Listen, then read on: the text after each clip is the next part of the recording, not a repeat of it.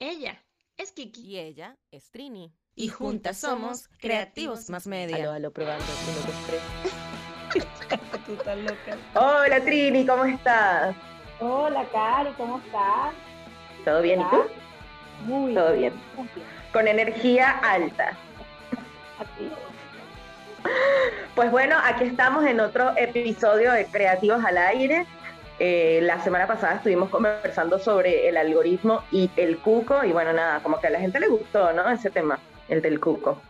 Y le gustó el tema y le gustó que volviéramos otra vez con nuestros episodios de Creativos al Aire. Que, Es así, es así. Y, y bueno, ¿de qué vamos a hablar hoy? ¿De qué vamos a hablar hoy? Uy, este tema también es muy bueno. No- Hemos hecho varios posteos hablando de esto, eh, pero lo queremos reforzar porque a pesar de que siguen pasando los años, seguimos creyéndonos todo lo que nos dicen. todo lo que nos dicen, no lo creemos.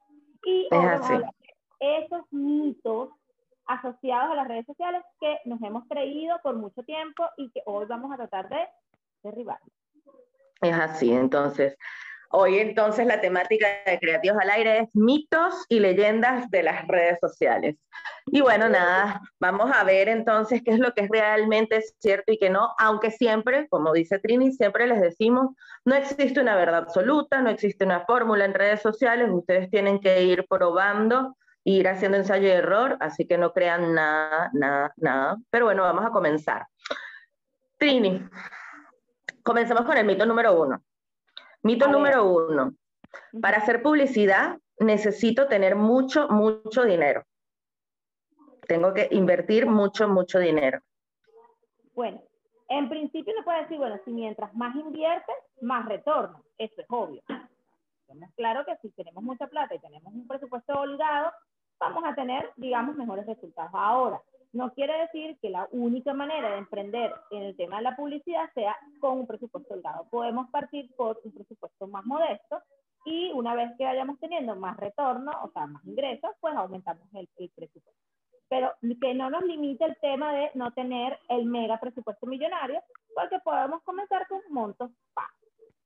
Y que realmente, aunque comiences con un monto alto, si no tienes una buena estrategia, este, pues el dinero lo vas a perder, lo vas a mm, malgastar, vamos a decir así, y no vas a encontrar el objetivo que estás buscando. Entonces, no es tanto, no tiene mucho que ver con la cantidad y el monto que inviertas, sino cómo optimizas ese monto, este, cómo lo, lo implementas con una buena estrategia para que tus objetivos se, eh, se cumplan. Exacto. Por ejemplo, tú puedes tener un presupuesto millonario, o sea, el presupuesto de, la co- de Coca-Cola, un presupuesto ma- maravilloso, pero tu segmentación es mala, no tienes ni idea de quién es tu público objetivo y las imágenes que utilizas en tu publicidad son aburridas, no transmiten, el texto no invita a nada, entonces Facebook va a hacer su trabajo.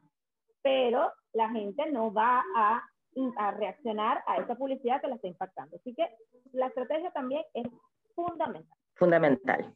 Es así, es así. Bueno, segundo mito, segundo mito, Ajá.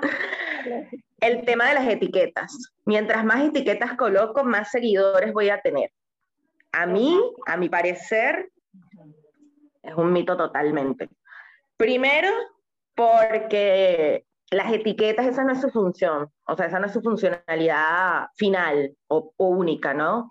No es que las etiquetas harán que tú consigas seguidores, sino las etiquetas lo que están haciendo es que están tratando de eh, segmentar, vamos a decir, tu contenido en ciertas temáticas y te van a empezar a posicionar en las búsquedas de las personas. Pero eso no necesariamente significa que tú con eso vas a aumentar seguidores, porque tú puedes colocar una etiqueta que es, es muy genérica y ahí puedes estar compitiendo con muchas personas que están haciendo el mismo contenido que tú y por lo tanto la búsqueda para, o sea, para encontrarte a ti va a ser más difícil.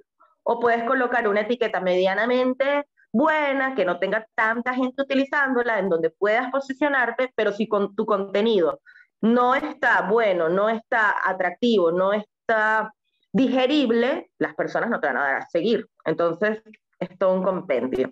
No sé si tú quieras agregar algo a este tema de las etiquetas. Sí, siempre, o sea, nosotros siempre decimos en los cursos que la, la clave de, las, de los hashtags es también, todo es estrategia, ¿no? No podemos seguir haciendo las cosas por a ver qué es lo que, lo que me dice el clima, o sea, es a, es a través de la estrategia. Entonces, ¿con cuáles son las etiquetas que tienes que usar? ¿Dónde está tu público objetivo? ¿Para qué te sirve a ti usar una, una, un hashtag genérico eh, en inglés para atraer gente que está en otros países que probablemente no te puedan comprar porque ni siquiera viven en, en cerca de donde tú tienes tu negocio? Entonces, toda es cuestión de meterle un poco de estrategia y eh, usar hashtags que realmente te, te, lleven a, eso, a esa gente a la que tú quieres atraer. Eh, los hashtags sirven para aumentar el alcance y eso probablemente pueda atraerte seguidores, pero no es objetivo como lo explico Carlos. Entonces, eh, seamos estratégicos con nuestras acciones, usemos hashtags con más, eh, más aterrizados, más eh, relacionados con nuestro público objetivo, con nuestro negocio. Y por favor, no tienen posteos de... El texto es así y los hashtags son así. 80 hashtags. Bueno, 80 no porque te banea Facebook, pero 30 hashtags en un post me parece. Exactamente. Terrible, terrible. Y además cuando también son hashtags de estos, ya ni me acuerdo cómo eran, pero que sí, Insta Lover, Insta, Insta Food, Insta, no usen esos hashtags, por favor, se los pido. Pero bueno, tercer mito, tercero, tercero, tercero. Debo estar presente en todas las redes sociales. Todavía. No es posible, yo estoy escuchando eso desde el 2010. Estamos ya en 2021 y todavía seguimos en eso. No tenemos que estar en todas las redes sociales, menos si no tenemos el tiempo. Ay, ahí se ve una belleza tomando su cabecita. Eh, no, si no tenemos el tiempo para gestionar una cuenta de Instagram, menos vamos a tener tiempo para gestionar Facebook, Twitter, el TikTok, entonces tenemos un sinfín de redes sociales, todas desactualizadas, todas abandonadas, solamente para decir que sí estamos en, en la tendencia. Todo es tu público objetivo. Tu público objetivo usa TikTok. Tu público objetivo te puede comprar a través de, te va, te va a encontrar en, en, en TikTok y te va a comprar. Bien, pensemos en eso. Exacto, exacto. En eso, en eso no tengo mucho que agregar porque sí, o sea, lo que acabas de decir, tienen que pensar dónde está tu público objetivo. Capaz me dices, bueno, es que la mayoría de mi público objetivo está en esta red social, pero tengo un producto y servicio eh, solamente dedicado a tal público objetivo. Bueno, ahí es donde en tal caso tendrías que evaluar si realmente vale la pena eh, tener una estrategia aparte en una red social aparte para eso específico. Pero si tu público objetivo no está, no tienes que estar, no existes, no hagas presencia, por favor. No, te agregues estrés adicional al que ya tenemos. Exacto, ya. Hazlo bien en donde estés, punto. Y ahora, cuatro, cuatro, cuatro, cuatro. Si posteo mucho sobre mis promociones y productos, venderé mucho más. Bueno, ¿Qué decimos? ¿Qué dice el público? De eso hemos, eh, creo que el 80% del contenido creativo es relacionado con eso menos es más. O sea, no volvemos al punto de sobrecargar a la gente de información, poner nuestro Instagram como el catálogo, como un catálogo de productos, donde machacamos y ponemos la misma foto una y una y otra vez. Por más que publiques esa foto una y otra vez, no vas a vender más. Eso no va a suceder. Es así. Lo que vas a hacer, vas a espantar a la gente, vas a, vas a tener un, un feed de Instagram poco atractivo, la gente va a aterrizar ahí, va a decir, gesto, probablemente te, de, te genere reacciones que tú no quieres. Entonces, seamos otra vez estratégicos, utilicemos otras funcionalidades, utilicemos bien nuestra cuenta de Instagram, queremos un catálogo, utilicemos WhatsApp Business, por ejemplo, donde podemos abrir un catálogo y mandar el enlace a todos nuestros contactos y es una, ahí podemos vender eh, directamente. Pero seamos estratégicos, no tenemos que estar, y menos el tema de publicar todos los días y, y cuatro veces al día. No sí. tenemos, si yo tengo material, ¿de dónde lo vamos a sacar? Nos vamos a quedar sin nada de eso. No, y que, y que también es el tema de que más allá de convertir tu cuenta en un catálogo de productos, es que la gente se va, o sea, se va a obstinar de leer siempre lo mismo, vas a ser como una especie de spam para esa persona. Muchas personas van a redes sociales a distraerse, a entretenerse, capaz a educarse. Y obviamente a través del entretenimiento, la educación, puede ser que lleguen a tomar la decisión de comprarte un producto o tu servicio. Pero eso no es lo primero que, o sea, obviamente sí, hay veces que lo que quiero es que si, ay, quiero ver una en cómo están las agendas para el próximo año y me pongo a buscar agendas y mi objetivo principal es conseguir un producto que me, que me venda una agenda. Pero muchas veces, o sea, ese es el impulso directo, pero muchas veces yo estoy scrolleando en, en mi Instagram cuando termina el día laboral o lo que sea, o X, y se me, me aparece una información importante, la empiezo a leer, digo, ay, qué interesante esto, empiezo a seguir la cuenta y luego es que empiezo a llegar a los servicios y productos de esa persona. Esa es la mayoría del comportamiento de todos en redes sociales. Estamos ahí y poco a poco vamos a ir llegando a, tu marca, a tu servicio. Te queremos conocer, queremos saber qué es lo que realmente estás ahí ofreciendo y luego poco a poco que tú me vayas enamorando es que eh, tomo la decisión de compra de si tomo la decisión de si te compro o no te compro, es lo que Trini siempre dice también, que pone los ejemplos, es como una relación. Tú de una no le vas a decir a, a, la persona que te está cortejando, eh, ay, sí me caso contigo, o sea, poco a poco, papito, bájale dos, bájale dos. Invítame al cine. Bueno, quinto, llegamos al top five. Quinto mito. El quinto mito es, los fines de semana no son buenos para publicar. Bueno, ahí, como todo, hay que aplicar la lógica. Todo, es cuestión de aplicar un poquito la mente. Primero, la, la primera respuesta es busca tus estadísticas. En tus estadísticas vas a tener cuándo se, cuando se conecta tu comunidad, tu comunidad, no la mía, no la de Cari, no la de la, la tuya. Busca tus propias estadísticas y ve qué horas y qué días está conectada tu comunidad. Incluso te va, te va a mostrar cuándo fue de la semana el, día que tuviste una mayor eh, cantidad de, conectados. Entonces ahí tienes que analizar por qué tuviste tantos conectados. Realmente tu comunidad se va a los fines de semana, se, se, desprende de las redes sociales los fines de semana. Mm, habría que ver bien eso, no creo, porque si metemos lógica, los fines de semana la gente tiene más tiempo, eh, quizás quiere relajarse en redes y consume más de, el, de lo que consumiría en el resto de la semana porque está trabajando.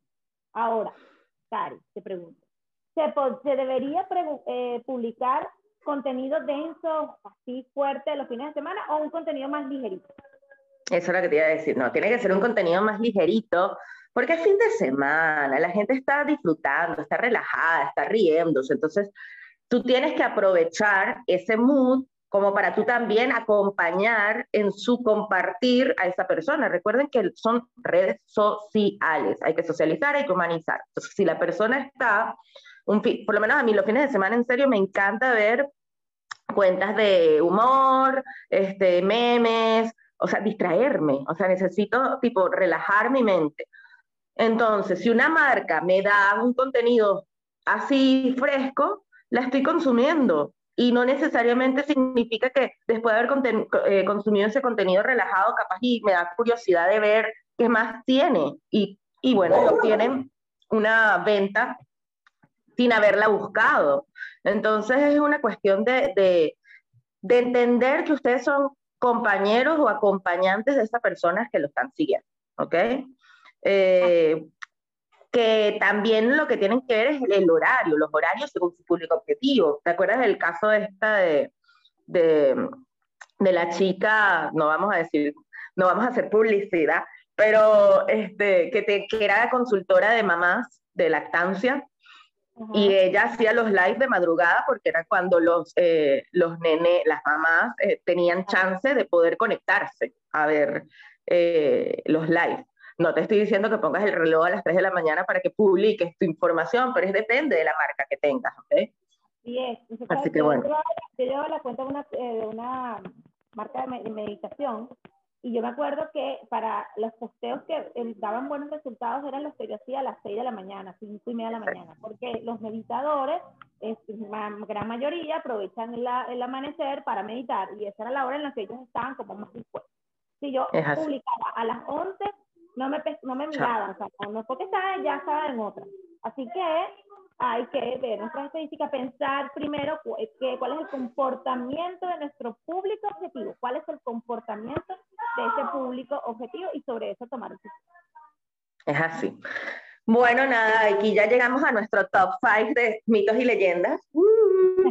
pero bueno, ahora, ahora cuéntenos aquí debajo de, este video, de este audio, como sea que lo estén escuchando, eh, cuéntenos cuál fue el mito que ustedes se creyeron. Recuerden que Creativos al Aire ustedes lo pueden eh, disfrutar a través del canal DGTV, de nuestro canal de YouTube, de Spotify, eh, Google Podcast, Apple Podcast y todas las plataformas de tu preferencia. Este, así que puedes comentarnos en donde nos estés escuchando y nosotras te vamos a ir respondiendo. Y bueno, nada, la invitación es a que puedas ampliar la información si quieres eh, o saber más de nosotras en www.creativosmasmedia.com o puedes seguirnos también en Instagram si no lo haces en creati arroba creativosmmedia. Así que bueno, Trini, Trini, Trini. Este tema me encantó, creo que podemos sacar una versión 2, 3, 4, porque el mundo de las redes está lleno de mitos eh, del que el que dice aquel experto, entonces se, se vuelve una bola de nieve y todo el mundo se va pegando a ese mito y vamos haciéndole caso a cosas que realmente no son. Ahí la clave para finalizar es lo que siempre decimos. Hay que probar todo, hay que hacer de todo, hay que experimentar, no nos quedemos con la versión, ni siquiera, ni siquiera con lo que nosotros les estamos diciendo. Tienen que poner en duda todo lo que lean y la única manera de saber que algo es cierto es ejecutándolo y midiendo. Esto realmente me funcionó, esto no, esto, esto, este mito no es un mito, es verdad, y sobre eso vamos actuando este mundo y estas las redes están llenas de muchos, muchas leyendas Es así, es así. Y bueno, invitarlos entonces a que si ustedes también quieren que hablemos de algo en específico, también coméntenlo, cuéntenoslo y bueno, nada, nos vemos dentro de unos 15 días más o menos, ¿no? ¿Lo estamos haciendo cada 15 días o cada semana? Ya no sé. No, cada 15 días, cada 15 días. Ok, entonces dentro de 15 días nos vemos con el próximo Creativos al Aire. Muchas gracias por escucharnos. Y bueno, Trini, un abrazo, un beso. Y seguimos entonces. Besitos. Chao. Chao.